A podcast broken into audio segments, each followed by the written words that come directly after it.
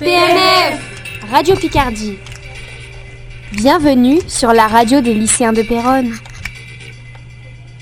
Mais vraiment, je sais pas, il y a de la magie, il y a des citations magnifiques comme Dumbledore, ah, Dumbledore, le plus sage du monde. Et puis après, bah, il y a plein d'autres trucs comme, euh, il y a des morales, t'apprends des trucs comme quoi c'est pas tout noir tout blanc, c'est un mix, voilà, c'est magique ce livre. Bonjour à tous et à toutes et bienvenue dans la chronique des lectrices presque normales.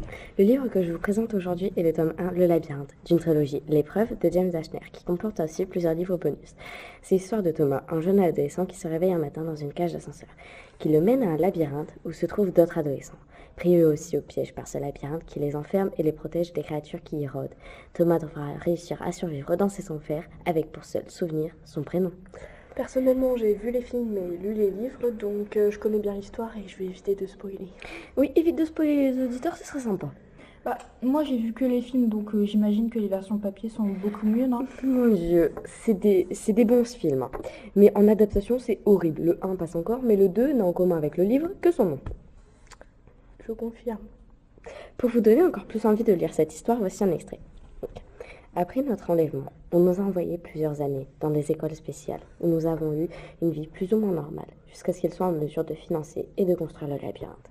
Ils nous ont donné des surnoms stupides. Albi pour Albert Einstein, Newt pour Isaac Newton ou moi, Thomas pour Edison. Ah, Ça donne envie de le lire mais j'ai beaucoup de livres à lire en ce moment donc euh, je sais pas. C'est pas grave. Ma critique est divisée en deux parties, donc les points positifs et négatifs. Alors, en point positif, c'est un livre à lecture facile et rapide, à tel point qu'on s'y immerge complètement dans l'histoire avec une facilité déconcertante. Les persos sont jeunes, on s'y identifie donc, et il y a éno- énormément de petites touches d'humour. Et en point négatif, en fait, il y a beaucoup de descriptions. C'est chiant. Donc à mon tour, je vais vous présenter le tome 1 sur 6 d'Éternel. Donc le premier c'est Evermore par Alison Noël. C'est l'histoire d'Ever, une ado populaire et heureuse de vivre avant son accident qui a coûté la vie de toute sa famille et dont elle n'est pas ressortie totalement indemne. Elle découvre alors qu'elle peut entendre les pensées des gens et qu'en un seul toucher elle peut voir toute leur vie. Mais il y a toujours une exception, une seule personne dont elle ne peut pas entendre ses pensées, Damon Auguste. Bah, moi j'aime bien ce style d'histoire, d'univers. À première vue euh, ça pourrait vraiment m'intéresser. C'est une histoire qui a l'air intéressante, mais pas. Mais le fait que elle entend les pensées de tout le monde sauf une personne, ça me fait un peu penser à Twilight au niveau de ça. Ah bah dans ce cas c'est le seul point positif, parce- enfin euh, en commun, parce que genre euh, c'est pas du tout la même histoire que Twilight. Bah, pour moi entendre le résumé euh, ça n'a rien à voir avec Twilight. Mm, du tout. Alors, euh, je vais vous lire un petit extrait. Tu dis que tu n'as jamais voulu me faire du mal, mais regarde ce que tu as provoqué. Tu m'as détruite, tu as complètement gâché ma vie, et tout ça pourquoi? Pour que je vive comme une folle le restant de mes jours. Et une petite citation aussi. La conscience donne forme aux choses là où il n'y avait que de l'énergie. On sent le livre pour adolescents avec la petite touche d'amour. Totalement. Bah, moi je reste sur ma position, euh, ça pourrait vraiment m'intéresser. Et maintenant une petite critique avec des points positifs et négatifs. Donc les premiers c'est que c'est très bien écrit et franchement on apprend beaucoup de choses sur les pouvoirs psychiques. Et le point négatif c'est que il y a quand même quelques parties un peu gnangnan, euh, histoire d'amour. euh, Bon, ça a l'air pas mal quand même. Ouais. Pour finir, je vais vous présenter le premier tome de la série Héros de l'Olympe, le héros perdu de Rick Riordan. On commence par le synopsis. Après s'être fait attaquer par un esprit du vent, défendu par leur prof de sport qui est en réalité un satyre protecteur, Jason, Piper et Léo découvrent leur identité de demi-dieu.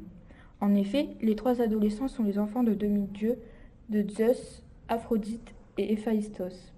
Ils sont alors emmenés à la colonie des Sans-Mêlés, un établissement pour demi-dieux. C'est là-bas qu'ils découvrent tous les trois qu'ils sont les élus pour sauver Héra et empêcher le, ré- le réveil de leur puissante ennemie, Gaïa, la déesse de la Terre. C'est un peu dans le thème de Percy Jackson, non? C'est vrai que ça a l'air Percy Jacksonalisé tout ça. Mais oui, c'est une sorte de suite. D'ailleurs, Percy va apparaître dans les tomes suivants. Ouh, hâte de voir ça.